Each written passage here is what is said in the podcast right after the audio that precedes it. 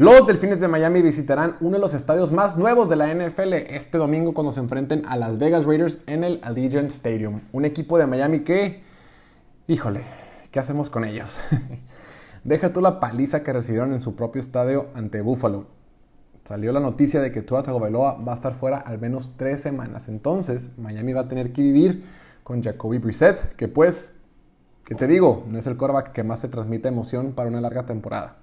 Si algo podemos rescatar de este partido es que la defensiva de Miami, que tiene muchas estrellas de ese lado del balón, no lo hizo tan mal ante Buffalo. Tan, tan mal. O sea, sí fue muy mala, pero el marcador de 35-0 refleja otra cosa. La defensiva de pase fue sólida, la neta, aunque rápidamente Buffalo cuando se puso arriba el marcador dejó a un lado el pase, cuando intentó pasar, Miami se vio bien, sí tiene talento ahí.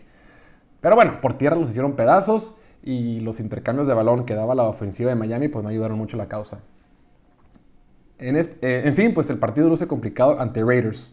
Eh, van a enfrentarse a Derek Carr y unos Raiders que están teniendo el inicio de su vida. Justo, justo cuando todos estaban listos para descartar a Raiders para esta temporada, Derek Carr se echó el equipo al hombro y ha ganado dos buenos partidos para arrasar el 2021. Lo más impresionante es la forma, lo ha hecho básicamente sin juego por tierra, sin corredor y no dependiendo de Waller, quien es por mucho su mejor arma por aire. Sí, en la, semana 1 sí, pero en la semana 2 lo hizo sin Waller. Eh, eh, hablando en sentido figurado. Carr ha, ha, sabido repartir la bola, ser eficiente y mover el balón sin cometer errores. Todo pinta para que Raiders continúe con el invicto después de este partido. Mi pronóstico es que el equipo de Las Vegas lo gana 31 a 21.